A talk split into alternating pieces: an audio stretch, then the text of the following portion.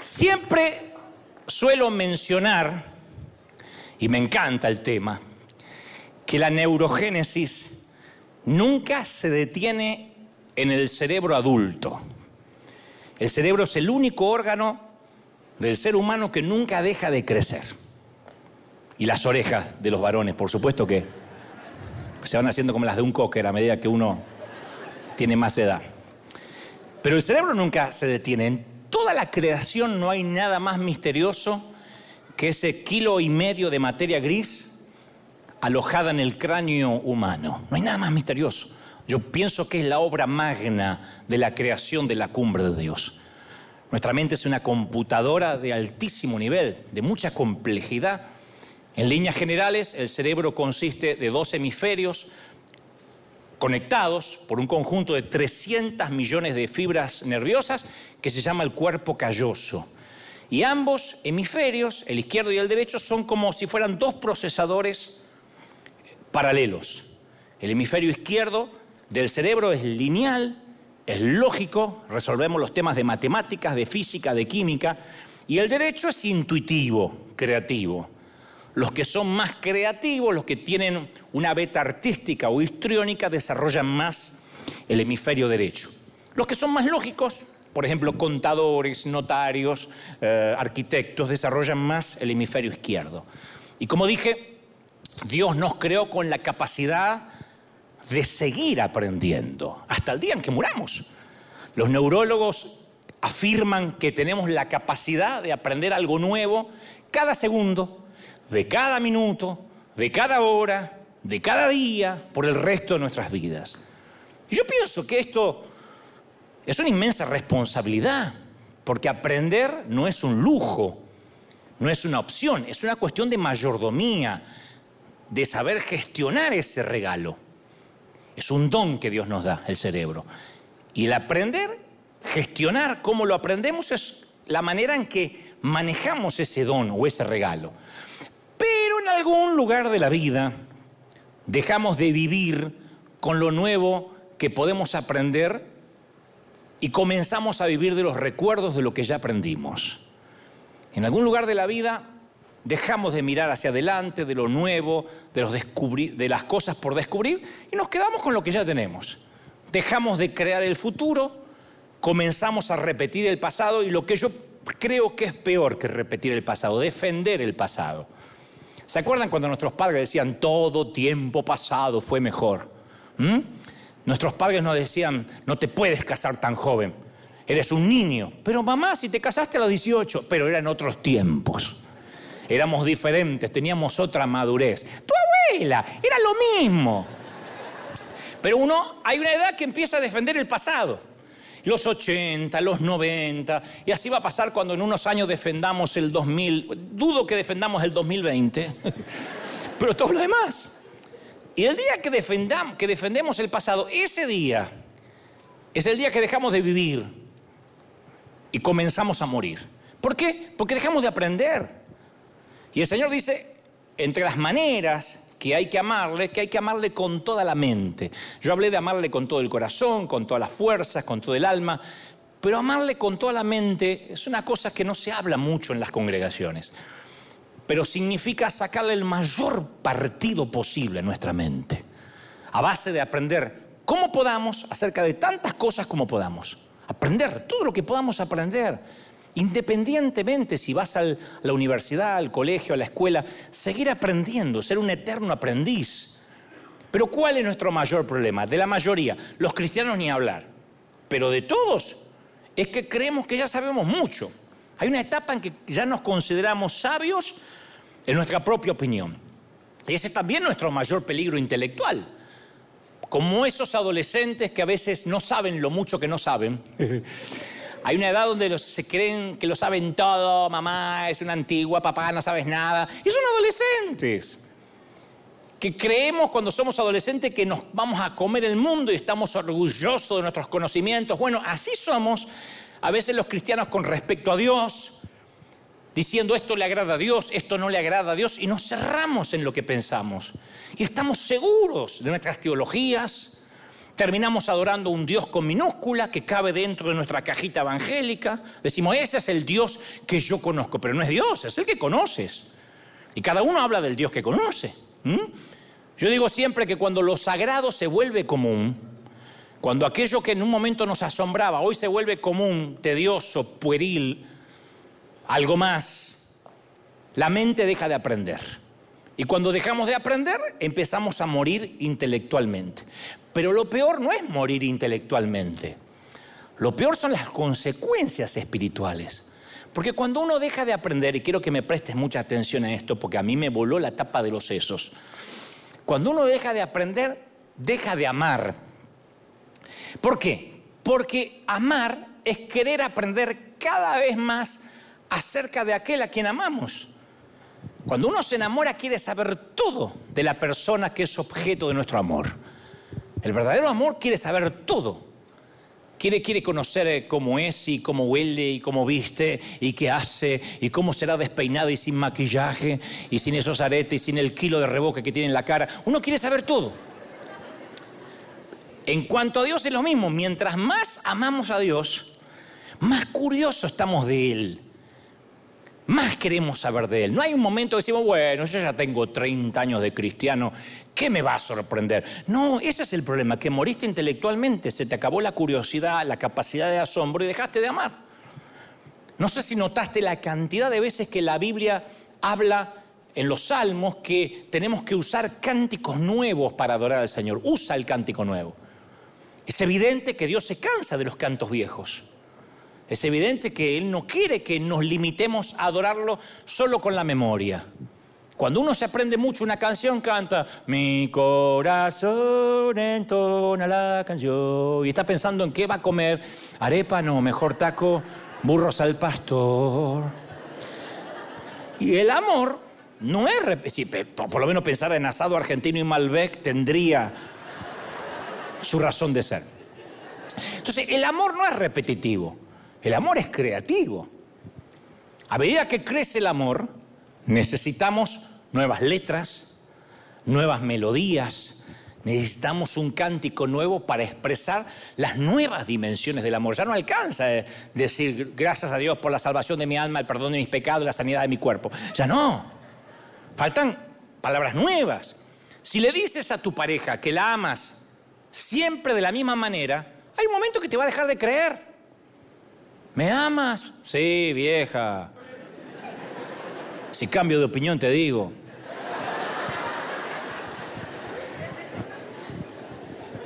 ¿Tú crees que llegaré a Marte? Y han llegado a tantos planetas que no dudo que llegues a Marte. Es malo el chiste, pero lo quería meter en, en alguna parte. Claro, porque nuestras palabras son la expresión de nuestra memoria en lugar de ser una expresión fruto de la expresión de nuestra imaginación. Es tibio. Cuando uno adora repetitivamente, es tibio porque nace del desgano, nace de, de la rutina. Y no podemos amar a Dios con la mitad de la mente. Amarlo a Dios con la mitad de la mente es lo mismo que amarlo con la mitad del corazón. Entonces Dios quiere santificar toda, porque Él dice, amarás a Dios con toda tu mente, toda la mente, para que sirvan a sus propósitos. Dios quiere darnos una lógica santificada, una intuición santificada, una imaginación santificada, un sentido del humor santificado, porque la palabra todo incluye todo, no algo, todo. Amar a Dios con toda nuestra mente significa que toda nuestra mente, todo nuestro cerebro, al pie de la letra, ama a Dios, toda nuestra mente, no una partecita. Significa gestionar nuestros pensamientos, sacarle el mayor partido posible a nuestra mente, amarlo a Dios de todas las maneras. Yo no sé si escuchaste alguna vez la frase el síndrome del desuso. Yo te lo conté un par de veces. Síndrome del desuso. Que originalmente se usó para describir el hecho que la negligencia física puede hacer que destruya la salud.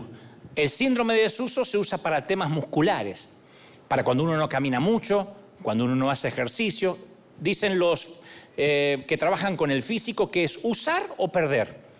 Los músculos se usan o se pierden. Es el principio básico de la fisiología. Si dejamos de usar cualquier parte del cuerpo, se pierde.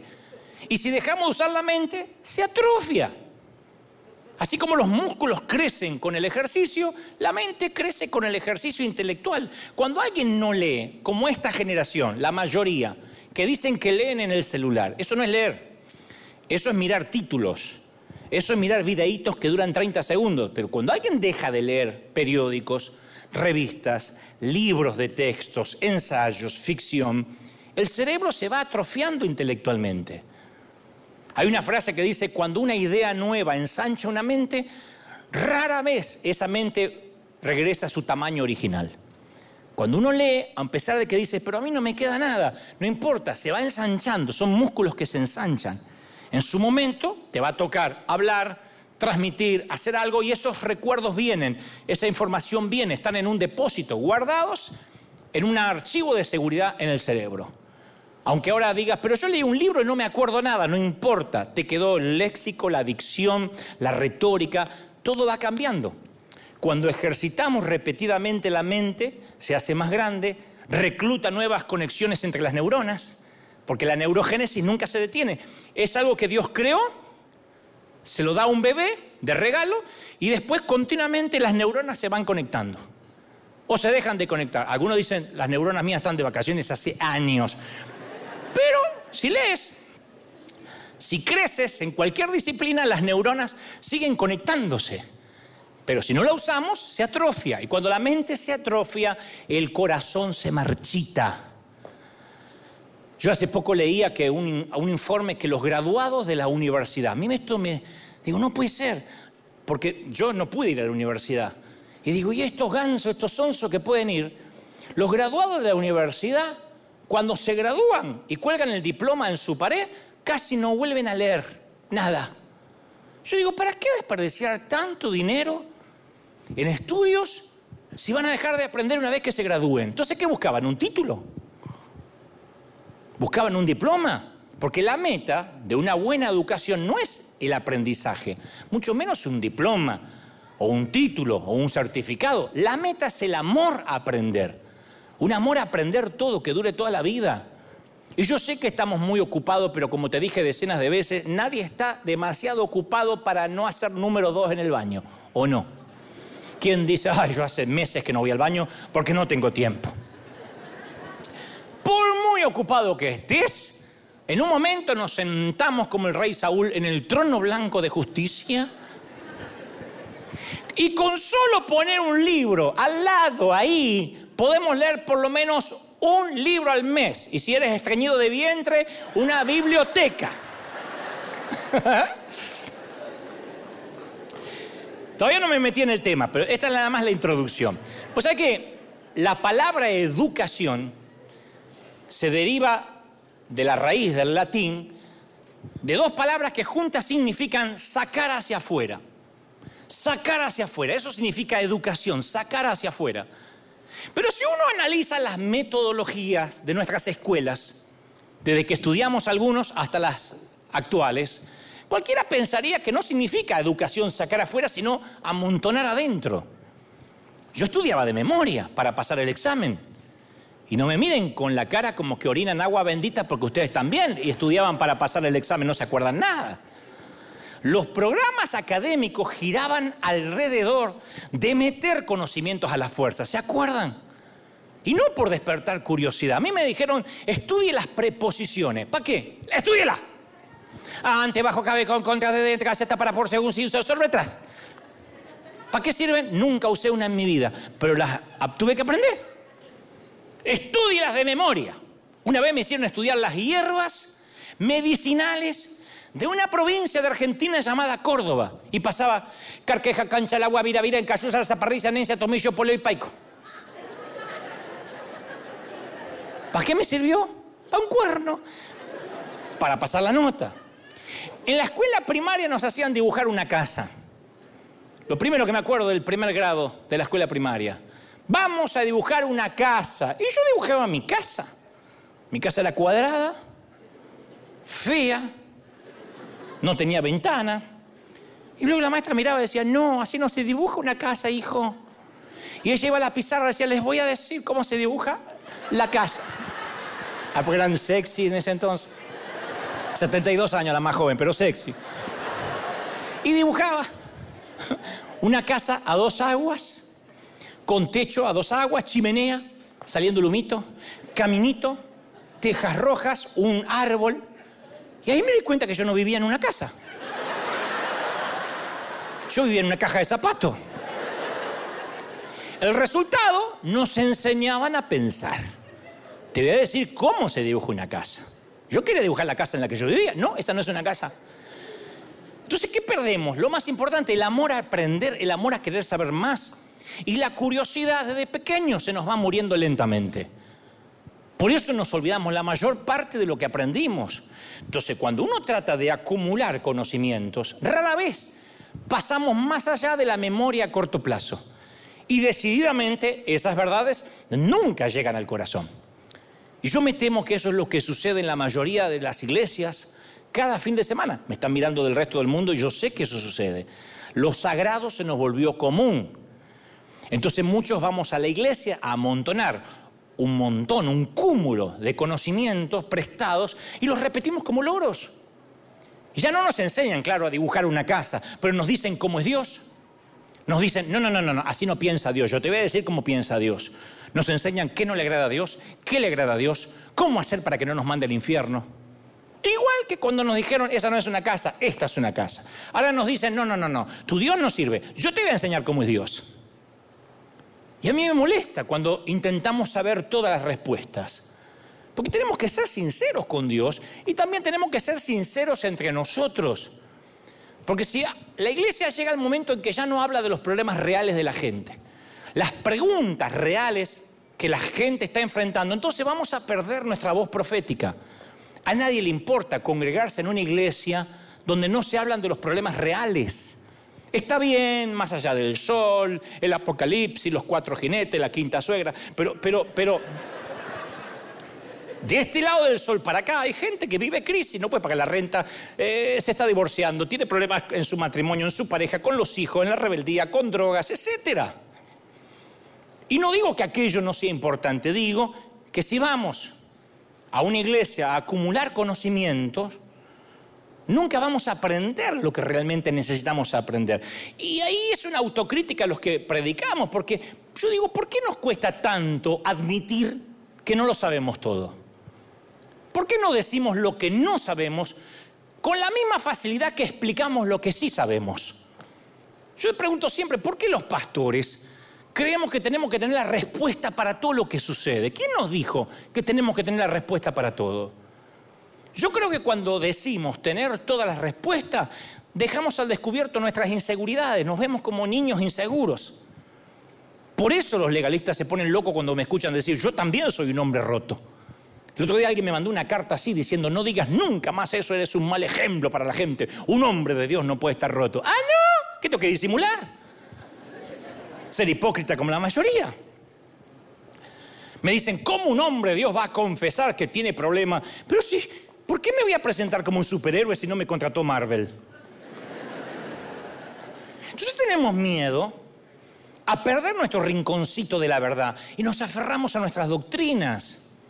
Por supuesto, yo no te estoy diciendo que nos alejemos de las creencias básicas de la fe cristiana. A ver, Jesucristo es el Hijo de Dios, eh, no hubo pecado en él, murió como nuestro sustituto en la cruz, resucitó de los muertos al tercer día, esos puntos son innegociables. Si quitamos esas piedras angulares de la doctrina, fallan los fundamentos del cristianismo, porque Jesucristo es la piedra angular. ¿Estamos de acuerdo? Ahora, no obstante, hay cuestiones que son periféricas, superficiales, tanto teológicas como metodológicas. Y nunca nos vamos a poner de acuerdo. Por eso aquí mismo, en California, hay iglesias donde en este momento todas las damas tienen una mantilla sobre el cabello. Y dicen, es que no podemos entrar descubiertas al templo de Dios. Y las respeto, respeto esa doctrina. Pero aquí nadie se pone mantilla. Hay otros que dicen, las mujeres usamos nada más que falda. Pobrecitas, las mujeres siempre pegan con todo, ¿no? Y aquí dice, no, yo uso pantalones. Por ejemplo, en otras congregaciones dice, tomamos la Santa Cena una vez al mes. Y aquí la tomamos eventualmente. Entonces, no es que no sean cosas importantes, pero nuestra salvación no depende de esas cosas. Y ahí es cuando necesitamos estar de acuerdo que no estamos de acuerdo. tenemos que decir, ¿estamos de acuerdo que no estamos de acuerdo? Dentro de un espíritu de humildad. Y gastamos demasiada energía discutiendo babosadas. Vean las redes sociales cómo se discuten babosadas. Estamos tan ocupados discutiendo entre nosotros que no nos queda energía para amar a nuestro prójimo. Estamos tan ocupados viendo qué predica, en qué se equivoca aquel predicador, si es super fe, si predica la prosperidad, si no menciona el pecado. Estamos tan ocupados en eso que no nos queda tiempo para amar al que lo necesita. Yo digo, ¿qué pasaría si gastáramos menos energía en defender lo que creemos y más energía en aprender unos de otros? Insisto, si algo es herético o blasfemo, hay que llamarlo por su nombre. Pero si no lo es, no podemos pretender saberlo todo. No somos omniscientes, ninguno es omnisciente. Nadie tiene una perspectiva de 360 grados como el Señor. Entonces no podemos ver todas las esquinas de la teología y eso significa que aunque tengamos una esquina de la verdad, no tenemos las cuatro esquinas. De hecho, la mayor parte de nosotros nos cuesta trabajo ver más allá de la denominación de la cual creímos o crecimos. Yo fui casi toda la vida de las asambleas de Dios. Y esa es una de las razones por las cuales me alegro de haber conocido, siendo un ministro itinerante, muchas denominaciones. Porque todas tienen algunas cosas correctas y todas tienen algunas cosas incorrectas. River tiene algunas cosas correctas y tiene muchas cosas incorrectas. De hecho, si estás buscando una iglesia perfecta, esta es la peor. Acá no hay perfección. Y si hubiera, se arruinó cuando llegaste. no. Llegaste y ya se acabó. Y esto es así, ¿eh? Todos tienen su cosa buena y su cosa mala. Te guste o no, asambleísta de Dios, bautista conservador o evangélico de la cuadrangular. Es así. Hace unos días un querido teólogo, a quien quiero mucho, estaba muy enfadado conmigo. Estaba totalmente irónico, enfadado. Eh, con su rostro adusto, enojado conmigo. No lo llamé porque quiero que se le pase, pero me honró, me dedicó una hora de su programa. Yo me sentí honrado. Y él dijo, Dante predica una hora y nunca lo veo jalar o coger la Biblia, ni siquiera la toca o la abre. No la abre. O sea, no importa que yo diga decenas de versículos de memoria, él está enojado porque no la agarro, porque no la abro. Yo tenía ganas de decirle, ¿de verdad? Me hace, me hace más serio agarrarla, tocarla, abrirla, decir el número de página, leerla junto a la congregación. Entonces no fue serio el Señor que solo una vez abrió el rollo de Isaías en el templo y después parafraseaba, decía, oíste que fue dicho, mas yo digo, entonces, ¿de verdad hace falta necesariamente a mí se me dicen, no veo en River que haya Biblia? Dicho sea de paso, eh, no me van a quedar mal, tráiganla aunque sea.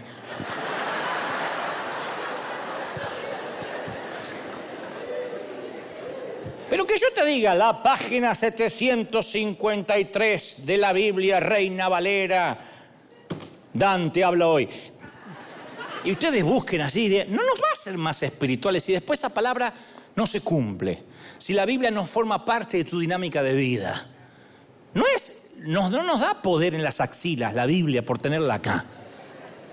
Es más, si sales a caminar en un barrio peligroso con la Biblia, te pegan un palazo y te roban la Biblia. No es que tiene poder en sí mismo, es un libro. Leerlo, aplicarlo, es lo que nos cambia la vida. Cuando el Espíritu Santo nos habla a través de estas letras, a través de la palabra. ¿Estamos de acuerdo, sí o no? Entonces, como dice la frase, la célebre frase, en lo fundamental tengamos unidad, en lo secundario en libertad, pero en todo reine el amor. En lo fundamental tengamos unidad, en lo secundario libertad. Entonces, ¿qué sucedería si tuviéramos la valentía, a ver, intelectual y espiritual de admitir nuestra ignorancia en algunas cosas? Yo pienso que decir, de esto no sé, una humilde confesión, mire, no lo sé todo, ganaría más conversiones que nuestro dogmatismo cerrado. Tenemos que admitir que no tenemos todas las respuestas. Yo no tengo todas, no estoy predicando porque tengo todas las respuestas. Tengo muchas preguntas como ustedes. No sé por qué la gente piadosa también muere de COVID. No sé. Bueno, escrituralmente todos debemos morir de cáncer, de COVID, de, viejo. Ah, inclusive murió de viejo. ¿Vieron cuando dicen murió con mucha salud? Si tenía mucha salud, como que murió.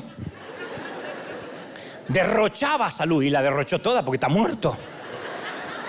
Entonces, de alguna forma lo vamos a morir. Sería una explicación más o menos trivial. Pero ¿por qué hay niños que tienen cáncer? No debería estar en una misma oración la palabra niño que leucemia, que metástasis. ¿Qué se le dice a un papi, a una mami que está en un hospital esperando que el chiquito deje los sueros intravenosos, los cañitos? Cuando te dicen, por favor, me muero si se muere mi hijo. ¿Qué se le dice? Cuando te dice, ¿por qué Dios lo permite? Hay una explicación teológica, cada uno puede dar sus eh, conclusiones, pero lo cierto es que no sé, yo a veces no tengo todas las respuestas. He ido a oficiar funerales donde el ataúd es blanco y es un pequeñito y no tengo las respuestas, no hay palabras de consuelo, no las tengo. Solo puedo abrazarlos y sentir lo que un papá siente. Pero durante años hemos estado ofreciendo lo que no podemos ofrecer. Durante años ofrecimos respuesta. Si estás enfermo, algo habrás hecho. Por eso estás en el hospital. Recuerda que hiciste, pide perdón y uno buscando ve qué pecado. Nada, te resfriaste. Tienes una enfermedad congénita, qué sé yo. Le dijeron a Jesús, ¿pecó este o los padres? ¿Por qué estás ciego? Ninguno, es para la gloria de Dios. Si no te sana es porque te falta fe. Eso ha dolido más que la enfermedad. Encima que estás ahí luchando con dolor, te dicen, te falta fe, confiésalo. Si te va mal es porque dejaste de congregarte y saliste de la cobertura. Si no prospera, estás bajo maldición. Claro, son palabras que cuando nos la dicen no le damos importancia y después algo sale mal y eso resuena como un eco. Gente que crees saber todas las respuestas. ¿Sabes por qué te va mal? Por esto. ¿Por qué estás enfermo? Porque te dejaste de congregarte. ¿Por qué tu hijo cayó en droga? Porque desobedeciste al pastor. Y luego viene un virus chino. Peligroso. Y quienes anhelaban, alegaban saber todas las respuestas, ahora piden prudencia encerrado en la cocina con un tapabocas. Porque esto es demasiado contagioso y no hay respuestas. Cuando pasa este virus, volvemos a predicar milagros. ¿De verdad? Y yo no juzgo la prudencia ni las medidas sanitarias, sino que es decepcionante cuando la gente nota que quienes decían tener todas las respuestas ahora tienen muchas preguntas y también muchísimo miedo. No tenían todas las respuestas, no era que si yo estaba en el hospital era porque dejé de diezmar. No era que si yo ando en silla de ruedas porque tengo un pecado oculto y ahora que el virus ataca también a los pastores, ¿qué hicieron? ¿Por qué Dios permite la pandemia? ¿Por qué permite la guerra? Ni idea. Es demasiado complejo. Lo que yo sé es que tengo que pararme acá cada domingo, no ofrecer respuestas, sino una relación con Jesucristo.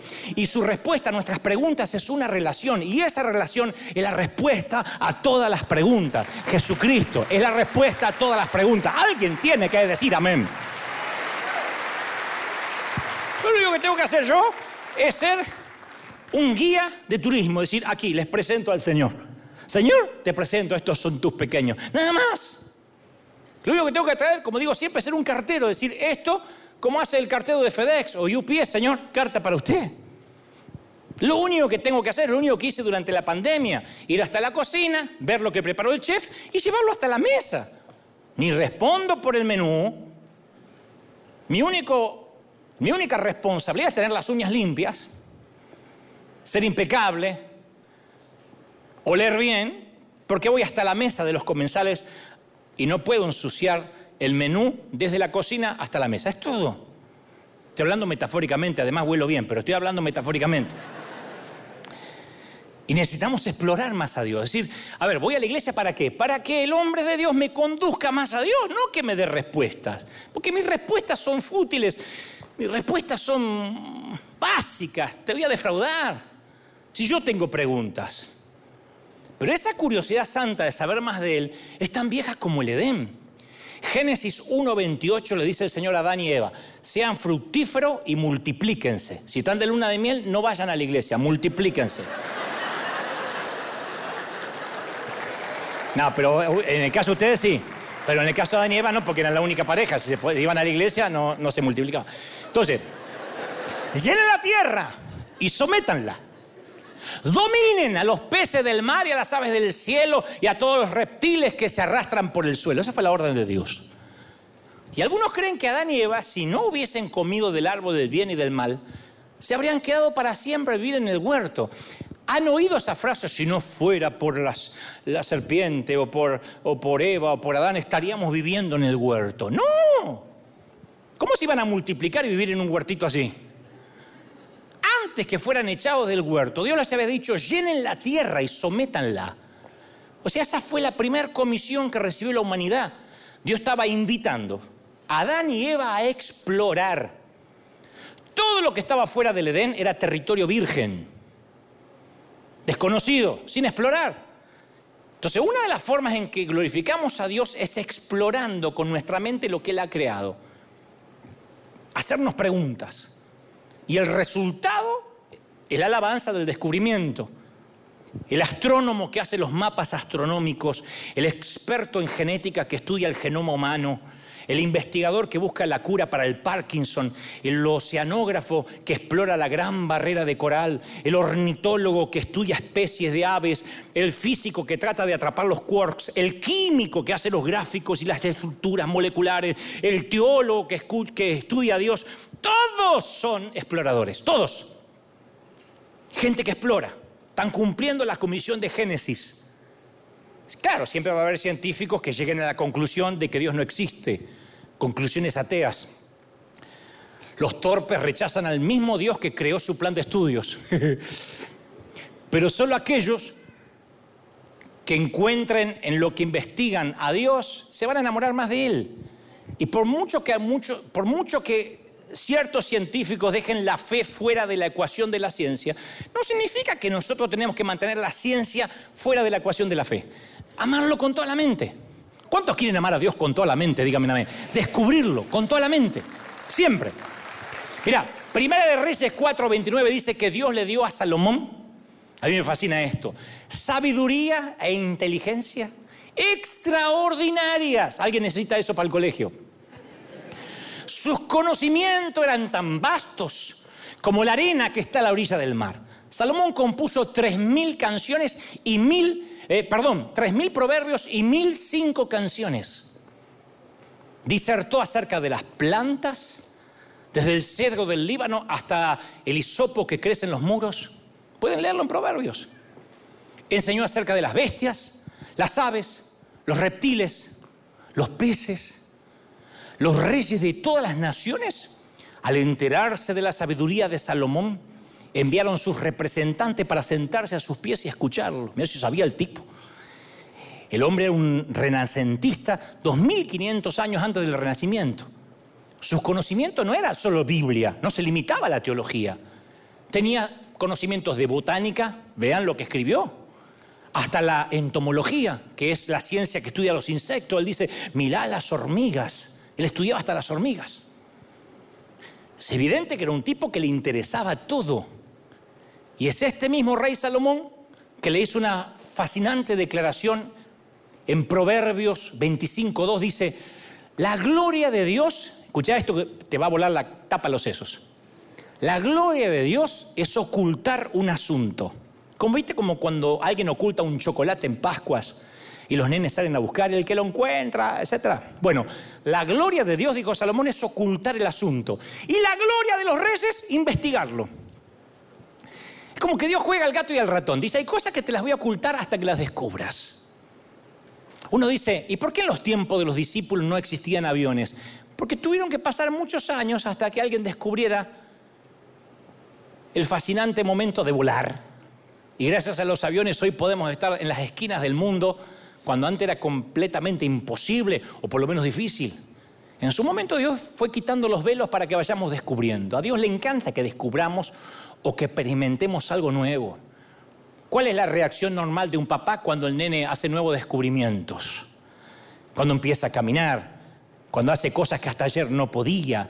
Entonces nunca se nos acaban las cosas que podemos descubrir durante el tiempo que estamos en la Tierra. Hicieron falta miles de años para que los seres humanos exploren un diminuto planeta en una pequeña galaxia llamada Tierra. Y apenas rascamos la superficie porque las galaxias se siguen multiplicando si ustedes toman un libro de astronomía de hace 10 años, ya es viejo. Un, mapa mundi, un mapa es viejo. Cambiaron las fronteras. Países que ya no existen, países nuevos. Todo está cambiando. Y lo peor que podemos hacer es decir, no, no, no, no, yo ya sé todo, yo ya sé todo. Somos turpes en nuestra propia opinión. ¿Me siguen hasta ahí, sí o no? Me están mirando con la carita como diciendo, ¿a dónde va? Para. Ahí voy. Ya voy, chato. Este es el punto, dijo el profeta Cantinflas. Ahí voy. Al Sekel es un gran experto en percepción visual. Presten mucha atención los adultos, porque voy a explicar con altura y el que tenga altura, como decía mi mamá, descuelga la ropa y el que no queda mirando de abajo. Pero voy a explicarlo de manera sutil y fino, lo más fino que pueda. Le muestra en una charla TED a los asistentes una amplia variedad de imágenes. Está en YouTube. No lo busquen ahora, ¿eh? Después. Una de ellas, imágenes, es una silueta de una pareja teniendo relaciones íntimas.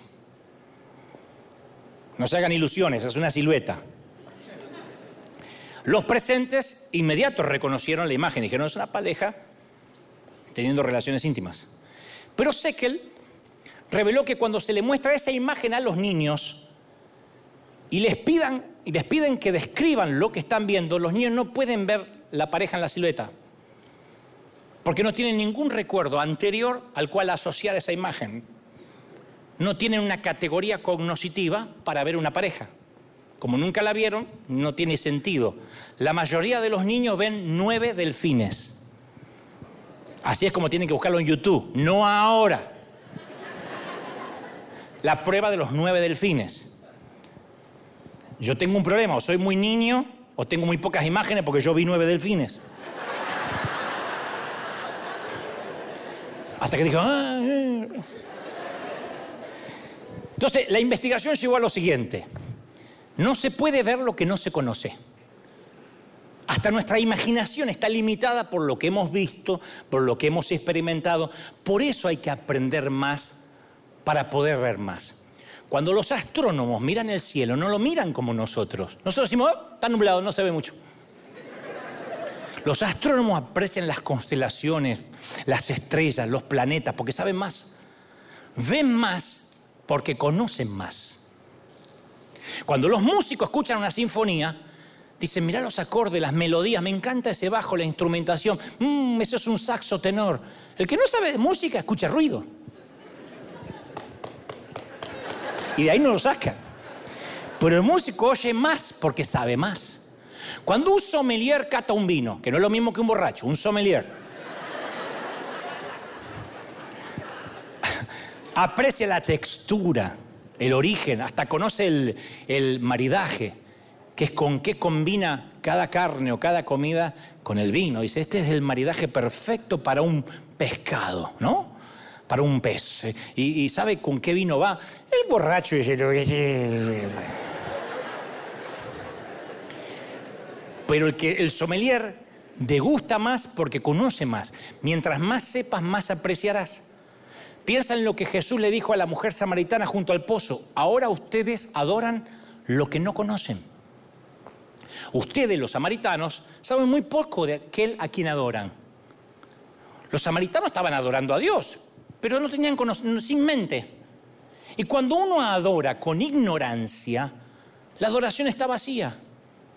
Porque Dios no quiere solamente que adoremos, quiere que sepamos por qué lo estamos adorando. Si no es esa iglesia que canta como cantamos nosotros cuando éramos chicos, cual pendón hermoso la bandera de la cruz, era como cantar el himno nacional. Vamos repitiendo al unísono las palabras que aparecen en la pantalla, pero nuestra adoración está vacía. Algunos ni saben por qué están adorando. Si Dios interrumpiera el canto y alguno le preguntara, ¿por qué estás haciendo esto? No sabría, se quedarían mudos. Y Juan 4:24 dice, Dios es espíritu. Y quienes lo adoran deben hacerlo en espíritu y en verdad. En verdad, conociendo. Entonces nosotros solemos, solemos pensar que lo espiritual y lo intelectual son mutuamente excluyentes. Que si uno es muy intelectual, mm, la letra mata, eh, te quita la unción. No, yo hace unos días escuchaba que alguien decía, Dante no es espiritual. Yo estos días me tuvieron dedicándome muchos sermones bonitos. Dante no es espiritual porque usa muchas palabras de humana sabiduría. Perdón por haber leído algo más que la Biblia, perdón. Perdón por no rellenar los mensajes con muletillas a cada rato, perdón. Un gran amor nace de un gran conocimiento.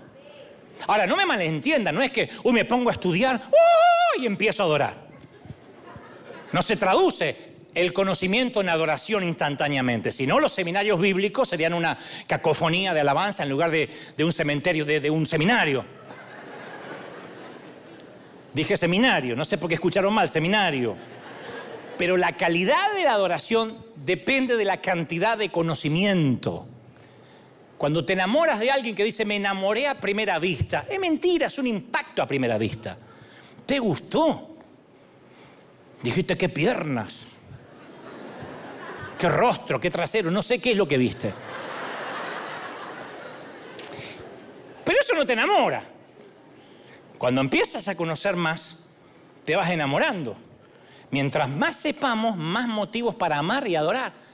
Mientras más aprendemos, más adoramos. La mente y el alma no son enemigas, son aliadas. Yo creo que no se puede ser espiritual sin ser intelectual. Y tampoco creo que se puede ser intelectual sin ser espiritual. Porque al mismo tiempo que uno expande la mente, se expande el alma, se expande el corazón. El amor no es ciego. Lo siento que estás casado hace 40 años, pero el amor no es ciego. No podemos amar de verdad lo que no conocemos, se llama ignorancia. Mientras menos conozcamos de Dios, menos lo vamos a amar. Mientras más los conozcamos, más nos enamoramos. ¿Por qué? Porque conocerlo es amarlo. Y si no lo amas es porque no lo has conocido. Pero cuanto más conoces a Dios, más te enamoras. ¿Hay alguien enamorado del Señor? Alguien tiene que decirme amén. ¿Lo que es? ¿Sí o no? Mira, te digo lo que aprendí a mi edad, a los cincuenta y tantos años. 54. Yo me considero un eterno aprendiz. Y no, no, me estoy haciendo el, el, humilde o es condescendencia. Yo me considero un eterno aprendiz. No, yo no soy maestro de nada. Soy aprendiz de todo. Yo yo, debe ser por mi limitación académica, porque no tengo eh, un título universitario, que yo dije, tengo que ser autodidacta. Y me encanta la manera de ver la vida así. Porque si uno vive como alumno en la vida, todo es una oportunidad para aprender, todo. Éxito, fracaso, bueno o malo, positivo o negativo, ya no existe más. La única medida que existe en mi vida es qué aprendí con esto. ¿Qué aprendí? ¿Cómo ensancho la mente? Elegir mal a un líder en la iglesia. No es solo esto es sinvergüenza que me tocó y mira lo que hizo y dividió la iglesia. No, ¿qué aprendí? Ah, la próxima vez que el Espíritu Santo me diga algo, a no apagar las alarmas. ¿Qué aprendiste con una relación de pareja fallida? Que no sirvo para nada, que no puedo amar, que me estafó, que me engañó, que él me fue infiel. ¿Qué aprendiste? Porque si no le das el poder a él, que él fue el que te amargó la vida, él fue el infiel. Y si le das el poder y la autoridad a Él, no vas a cambiar nunca. ¿Qué aprendiste? Aprendiste a valorarte, a amarte, a no depender de un hombre o de una mujer para que te asigne identidad. ¿Qué aprendiste? Yo cuando paso por tiempos duros, emocionales o espirituales, yo sé que estoy recibiendo educación, que estoy aprendiendo. ¿Duele aprender? Y sí, duele. Pero tengo mucho menos miedo a fracasar porque sé que si fracaso lo estoy capitalizando como aprendizaje. Algo voy a aprender. Algo aprendí. Te falló un amigo. ¿Qué aprendiste? Quizá no abrir tu corazón tan pronto. Te fallaron varias parejas. ¿Qué aprendiste? A que tu corazón no es un juego de naipes para que lo entregues, para que barajes y repartas una y otra vez. Tienes que cuidarte más. Me esmero menos en salir de las situaciones y más en lo que puedo sacar de las situaciones. ¿Me siguen hasta ahí, sí o no? Me preocupa menos lo que estoy pasando y más en lo que estoy aprendiendo. Aprendo mucho. Aprendo con la mala gente, aprendo con los críticos, aprendo con la gente que no me quiere, aprendo con las traiciones. Me da, no, me voy a hacer el estoico, me traicionaron pero estoy aprendiendo. No, en el momento lo quiero matar. Desgraciado, condenado que tengas tres suegras más en la vida. Me da ganas de, maldecirlo. Pero después digo, bueno, tengo que. Ya está. Tengo que aprender. Todas las cosas son parte de mi educación. Y Dios lo usa para moldearme, para que yo me vaya convirtiendo en la persona que quiere que sea. Y ese proceso de aprendizaje nunca termina. ¿Cuántos quieren seguir aprendiendo? Díganme amén. La palabra griega para traducir discípulo es aprender. Por definición, un discípulo es alguien que nunca deja de aprender. Un discípulo ama más porque sabe más. El discípulo vive como si fuera a morir mañana mismo, pero sigue aprendiendo como si fuera a vivir para siempre. Aprende y aprende. No me digas tengo 80 años, ¿qué voy a aprender? Hoy por internet cualquier cosa puedes aprender. Nadie puede decir no tengo tiempo ni dinero. Hoy se puede hacer un curso de lo que sea. Nunca es tarde para aprender un idioma, nunca es tarde para eh, estudiar una ciencia nueva. Eso amplía la mente. Y para que causemos un impacto, mis queridos, en nuestra cultura, no podemos limitarnos a criticarla y mucho menos a copiarla.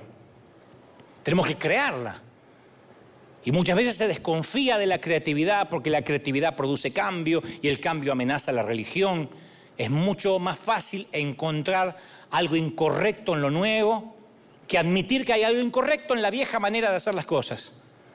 Por eso razón cuando a veces vemos iglesias creativas, hay muchas iglesias creativas, con bandas de rock, con música, con humo, con efectos, y van a ver que de inmediato hay un montón diciendo, están abaratando el Evangelio, están haciendo show, no saben decir show, dicen show, es show, show, show, no me digan más show, porque me pone loco, show, están haciendo show, yo no hago show, hago show.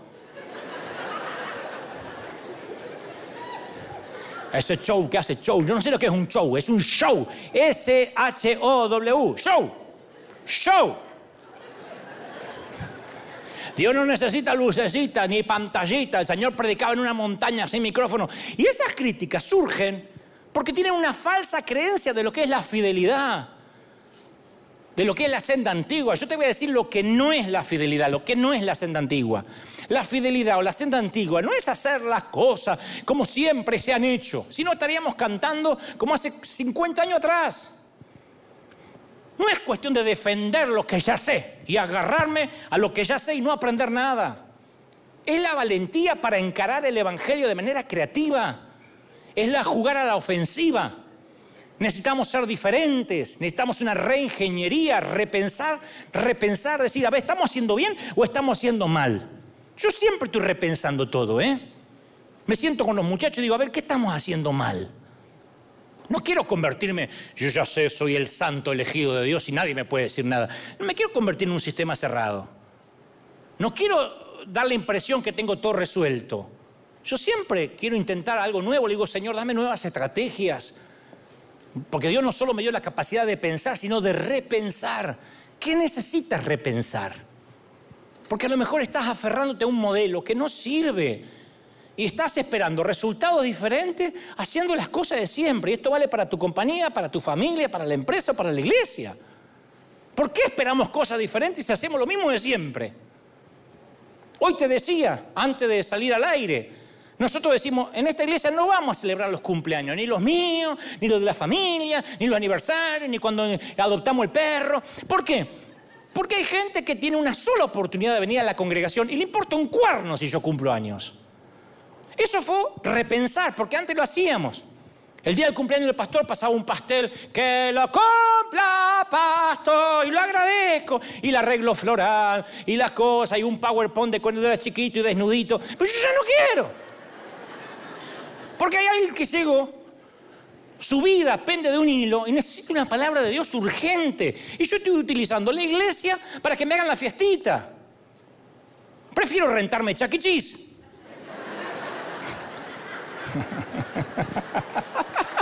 es malo. Somos sal y luz. Y no podemos permitir hacer críticas desde los cómodos confines de nuestra subcultura cristiana. Si queremos recuperar como iglesia la voz profética en nuestra cultura, tenemos que recuperar, desatar a la nueva generación. Necesitamos seguidores de Cristo que amen a Dios con toda su mente, que moldeen la cultura de las aulas. Alguien tiene que decir amén. Que moldeen las salas de programación de las cadenas, de los streaming. Yo sé que cuando uno se mete en esos ámbitos aparece el religioso. Siempre hay uno que mira enlace y que te dice, eh, está en la televisión y no sale con la Biblia. Ese, ese ya no lo va a convencer con nada. Aunque pases, escupas el micrófono, reprendas demonio, va a decir, falta. Ese, ese no, no hace ni deja hacer. No, necesitamos gente con imaginación santificada, que compongan canciones románticas, que hagan películas entretenidas, no evangélicas, entretenidas que comiencen grandes compañías, menos comentaristas, más innovadores, menos críticos, más creadores, menos imitadores, más soñadores, gente que ame a Dios con toda la mente, diga yo puedo, yo creo y Dios te abrirá los cielos. ¿Cuántos lo creen? Díganme amén. Voy a terminar con esto. Hay un pasaje bíblico que grafica lo que es tener la mente abierta, que es Habacuc 2.1. Dice, me mantendré alerta me apostaré en los terraplenes y estaré pendiente de lo que me diga, de la respuesta a mi reclamo. Pues sabes que los vigilantes de los terraplenes eran los primeros en ver a los ejércitos a lo lejos, a los comerciantes viajeros. Tenían un punto de observación, veían cosas que nadie más veía. Veían las cosas antes que los demás la vieran. Y eso es precisamente lo que pasa cuando oramos. Vemos cosas que nadie más ve. Vemos las cosas antes que los demás las vean. Porque la oración nos muestra lo que siente Dios. ¿Cuántos sienten eso? Díganme amén. La oración nos da un sexto sentido. Nos capacita para percibir eh, la atmósfera espiritual. Dicen que los líderes que tienen gran éxito son genios en cuanto a captar contextos, en discernir las temporadas. Y la oración nos ayuda a eso. Mientras más oremos, más vamos a notar. Mientras más oremos, más notaremos. A ver, Señor, ¿qué quieres que haga? ¿Qué, idea creativa me vas a dar? Mira, te lo explico, no los quiero aburrir, te lo explico desde un punto de vista neurológico. En la base de tu bulbo raquídeo, decirle al que está a la derecha, tenés un bulbo raquídeo, entérate, tenés un bulbo raquídeo.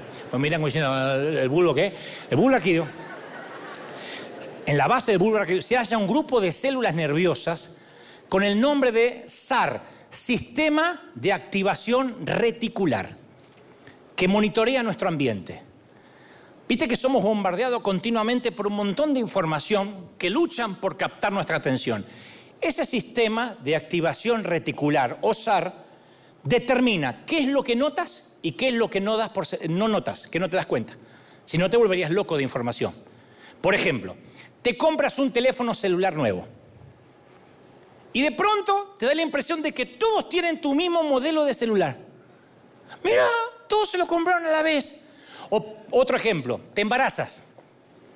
Si es que no vas de luna de miel a, un servicio. Eh, te embarazas. Y te va a parecer que hay un montón de embarazadas a la vez. ¿Soy yo o se llenó de embarazadas? No se trata de que la misma gente compró el mismo modelo de celular o todas se embarazaron la misma noche. Se trata de que cuando compraste el nuevo celular o te embarazaste, tu cerebro creó un SAR, sistema de activación reticular. Ese modelo que no habías notado antes de comprarlo no tenía importancia para ti. Una vez que lo compraste, el bulbo que está aquí genera un nuevo, lo reconoce como relevante y genera un sistema cognitivo. Dice, esto existe. Se crea una nueva categoría de sistema de activación reticular. En ese momento notas que todo se relaciona con lo que tienes. ¿Notaste que cuando oras hay coincidencias? Cuando no oras no se producen. No son coincidencias, es providencia divina. La oración crea oportunidades divinas. Te abre el sistema de, activación reticular. Te capacita para ver oportunidades que antes no veías, que te estaban rodeando todo el tiempo. Hay gente que no ve el favor de Dios porque no tiene mente para ver el favor de Dios, no se da cuenta. Uy, tuve una suerte. Estaba en la fila del mercado y me pasé adelante. Qué suerte tuve hoy. No se da cuenta del favor de Dios. Porque no tiene un sistema de activación reticular. Es como el que nunca sembró, no tiene sistema cerebral para esperar una cosecha. Porque tiene mente miserable, piensa como rata, que acá no hay, pero vienen al otro servicio. Y como piensa como ratón, ¿Saben lo que dice? Que hay que pagar para escuchar la palabra que es gratis. Lo que es de gratis, de lo gratis. Y que eso se pone en la fila para donar sangre porque es gratis. A todos es gratis. no tienen un sistema de activación reticular, no saben lo que es sembrar y cosechar, no lo entienden. Están cerrados. Y el cerebro es como un paracaídas, solo funciona si se abre. y cuando uno no activa la mente, no está preparado para la bendición. ¿Me están siguiendo, sí o no? Hay gente que no ve el favor de Dios, no se da cuenta. Hay gente que dice, a mí Dios no me habla. No, no lo estás escuchando. Dios te habló toda la semana. Te habló dándote salud, te habló permitiéndote que los pulmones funcionan, te, te habló permitiéndote que haya desayuno en tu mesa, conservando a tus hijos, te habló durante el 2020 y el 2021 cuidándote de que no te murieras con los pulmones cerrados, te habló, te cuidó, te protegió. Abre la mente y míralo. Alguien tiene que decir amén. Todo el tiempo te está hablando. Son como las ondas sonoras. en este momento hay miles de ondas cruzando por aquí. De internet, de radio, de televisión. No tenemos nada que los sintonice, pero ahí están. CNN no deja de transmitir. Solamente que no hay nada que los sintonice. Dios nunca deja de transmitir. Siempre está hablando. Siempre. A veces yo me ponía celoso cuando un predicador decía, a mí Dios me acaba de decir tal cosa hoy cuando venía en el auto. Yo decía, ¿por qué a mí Dios no me dice? Y Dios me dijo, Sonso, siempre te estoy diciendo. Pongo conocimientos en tu mente. Así como puse los planos del templo en, el, cerebro de David. Así como le dije, así va a ser. Así como se los puse a Salomón y le dije, no te muevas de este modelo. Así te pongo ideas. Cuando saltas a la mañana y dices, tengo una idea, ¿de quién crees que viene? Es el Señor transmitiendo usando tus conocimientos y para eso hay que abrir la mente. Te voy a contar una historia que te va a encantar. En los primeros años del siglo XX, la economía agrícola del sur de los Estados Unidos estaba sufriendo. Y había un coleóptero llamado picudo del algodón que estaba devastando las cosechas de algodón. Un insecto espantoso. Y los nutrientes del suelo se estaban agotando. Entonces yo leía que los agricultores sembraban año tras año y cada vez levantaban menos algodón. Y un tal George Washington Carver fue el que introdujo el concepto de rotación de los cultivos. Le aconsejó a los agricultores que sembraran maní en vez de algodón, que una temporada sembraran maní. Y esta estrategia les dio nueva vida al suelo, pero los agricultores se sentían frustrados porque no había mercado para el maní las abundantes cosechas de maní se echaban a perder en los almacenes. Entonces cuando se fueron a quejar a Carver, le dijeron, ¿qué hacemos con tanto maní? Él dijo, voy a orar. Dios me va a dar una idea en la mente para ver qué hacemos con el maní.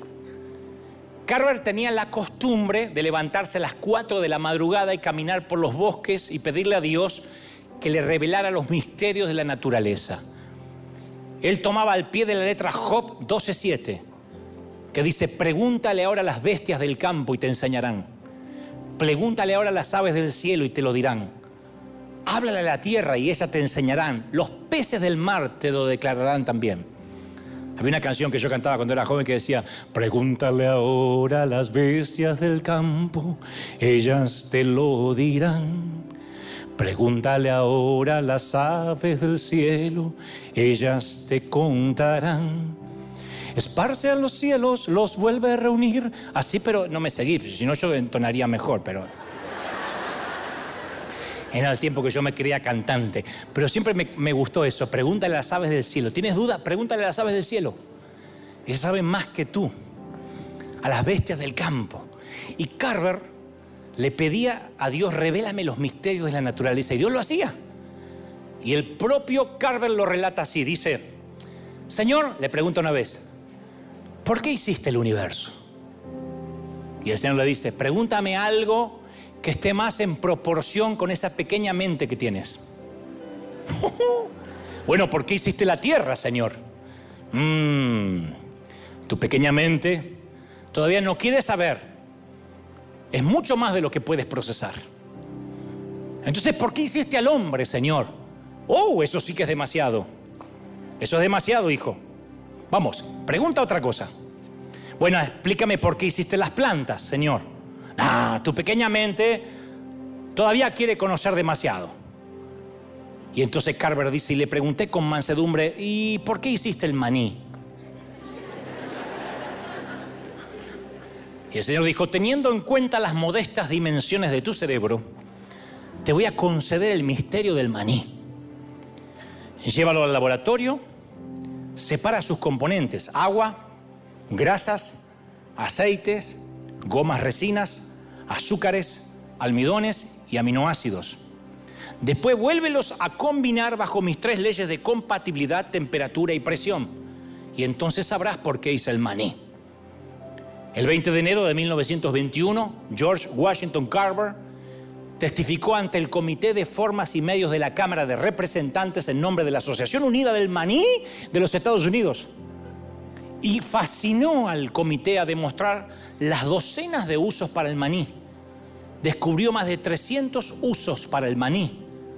O para ser más exacto, el Señor le dio más de 300 usos. Entre ellos se, incluían una suerte de cosas, desde goma de pegar hasta crema para rasurarse, jabón, insecticida, cosmético, tinte para madera, fertilizante.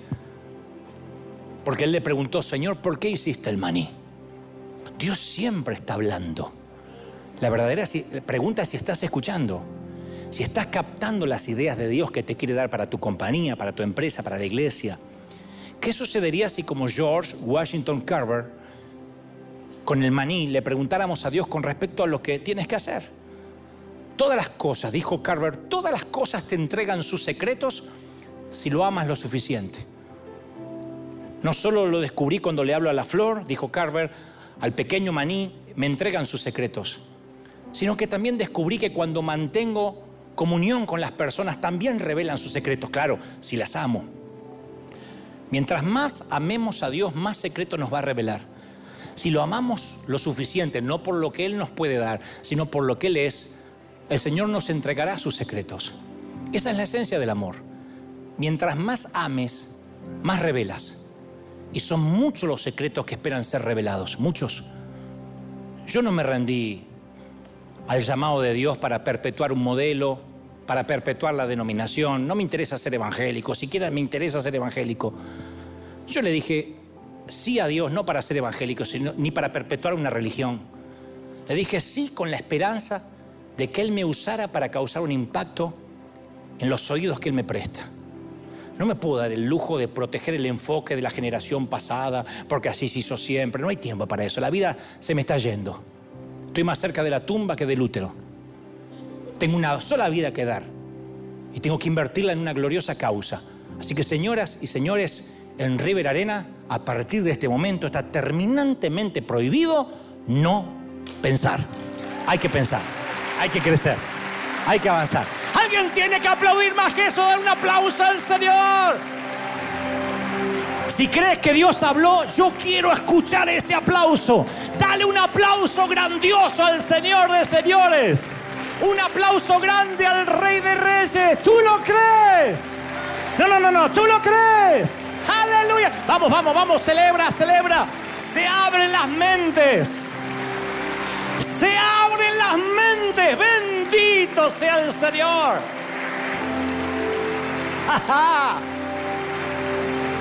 Yo sé que hay consiervos, muchos hombres y mujeres de Dios del otro lado oyéndome. Y a veces dicen si hay un secreto en River, si tenemos un sistema de crecimiento celular. Y yo le digo, que simplemente somos niños que le preguntamos al Señor, Señor, ¿para qué hiciste el maní? Es todo lo que hacemos. Yo le pregunto al Señor, Señor, ¿cómo hacemos para crecer? ¿Cómo hacemos para avanzar? Y el Señor me dice, ¿de verdad no te va a importar lo que diga el resto? ¿No te importará lo que digan tus colegas, aunque te dediquen programas enteros hablando de lo que hablas o de lo que dices? No, no me importa. Entonces el Señor me dice, si vas a sentarte a mis pies vas a aprender. ¿De verdad quieres ser un aprendiz hasta que seas viejito? Sí. ¿Hasta que la próstata no funcione? Sí. De verdad, ¿cuántos quieren ser aprendices a partir de ahora para siempre? ¿Cuántos quieren ser aprendices? Díganme amén. Alumnos eternos del Señor. Me encanta eso. No hay un solo día donde Dios no me sorprenda. Siempre descubro. Por eso estoy enamorado del Señor. Porque siempre descubro algo nuevo. Y yo pensé que a los 12 años de edad ya conocía a Dios porque me dijeron en la religión, así es Dios, así funciona Dios, así le agradas a Dios y así le desagradas. Se terminó Dios para ti. Y yo descubrí un Dios diferente. Un Dios que tiene humor, que tiene sentido del humor, que tiene ironía. Un Dios que contesta a los religiosos, un Dios que a veces se enoja, un Dios que es tierno, un Dios que te abraza, un Dios que dice príncipe, princesa, te amo, un Dios que estamos mirando con ojos nuevos, un Jesús con ojos nuevos te vas a enamorar de ese Señor. ¿Tú lo crees? Aleluya. Te vas a enamorar de ese Señor. ¿Cuántos se quieren enamorar más del Señor? Dígame amén. Decirle que está a tu lado que lo sagrado no se vuelva común. Dile que lo sagrado no se vuelva común. Que lo sagrado no se vuelva común, mi querido. Que te enamore el Señor. Y mientras más te enamores, mientras más descubras, más te vas a enamorar.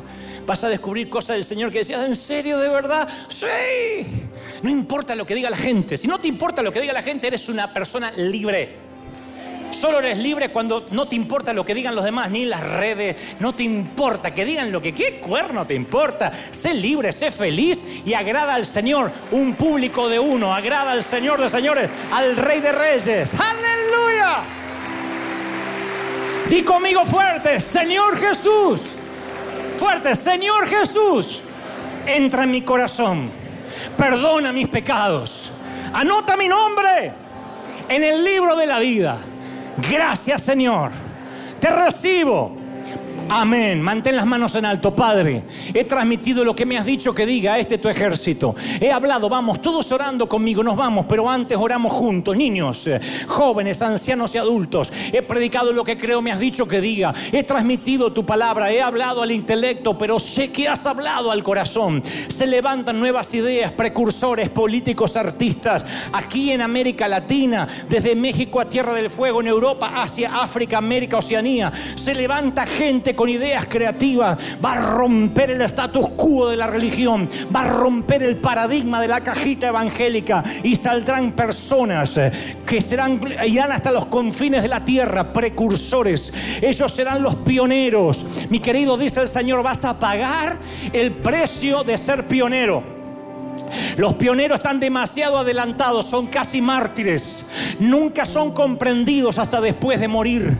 No obstante, Dios dice, yo puedo usarte hasta donde tu mente quiera crecer. Dile, Señor, revélame los secretos de mi maní. Revélame los secretos de aquello que depende de mis manos. Revélame los secretos de mi ganado, de mi lagar. Revélame los secretos de mi empresa, de mi compañía, de mis depósitos. Revélame los secretos más profundos. Levanta las manos, bebe, bebe, bebe. Algo está ocurriendo impresionante. Pueden sentirlo. Es la gloria del Espíritu llenándolo todo desde aquí. Desde River Arena algo está ocurriendo y se desata para todo el mundo. Se libera algo nuevo, abre la mente. El Señor me ha dicho en estos últimos días, voy a usarte para liberar la cautividad mental de mi pueblo. Deja pensar a mi pueblo. Deja libre a mi pueblo. Abre la mente. Hay mucha gente diciendo, estoy entendiendo todo. Yo no era rebelde. No era que yo no iba a contramano. Hoy estoy entendiendo que lo que sentía era verdad. Que las frustraciones, las decepciones eran reales y mi querido, no hay respuestas para eso, no las tengo de este lado del sol, pero te presento al Señor de las respuestas. Te presento una relación íntima con el Señor. Y lo que yo no te pueda explicar, te lo explicará en la habitación o no te lo explicará, pero su abrazo calmará todo dolor, toda angustia, toda frustración. Oro para que algo nuevo se desate. Creo, creo que algo nuevo viene del norte, del sur, del este, del oeste. Sopla Dios un viento de otra parte presencia del Espíritu, presencia del Espíritu, sopla Dios sobre tu iglesia, sobre los que están mirando del otro lado del mundo, presencia del Espíritu, lo creo, lo declaro, proclamamos libertad en el cuerpo, en el alma y en el Espíritu. Amén, amén y amén. Qué pena que haya que terminar. Si no nos quedaríamos cantando y adorando. Dale un aplauso al Señor fuerte. Que Dios te bendiga. Buen fin de semana firme como talón de oso. Chao. Dios te bendiga, gente.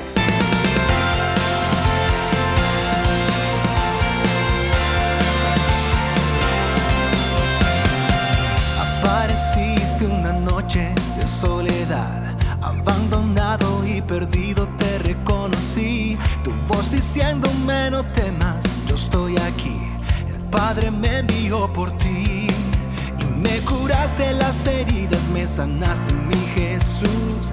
Todas mis cargas las dejaste allí en la cruz. Algo tan grande no lo puedo comprender. Oigo tu dulce voz diciéndome una y otra vez. Oh, oh, oh, eres bienvenido, eres amado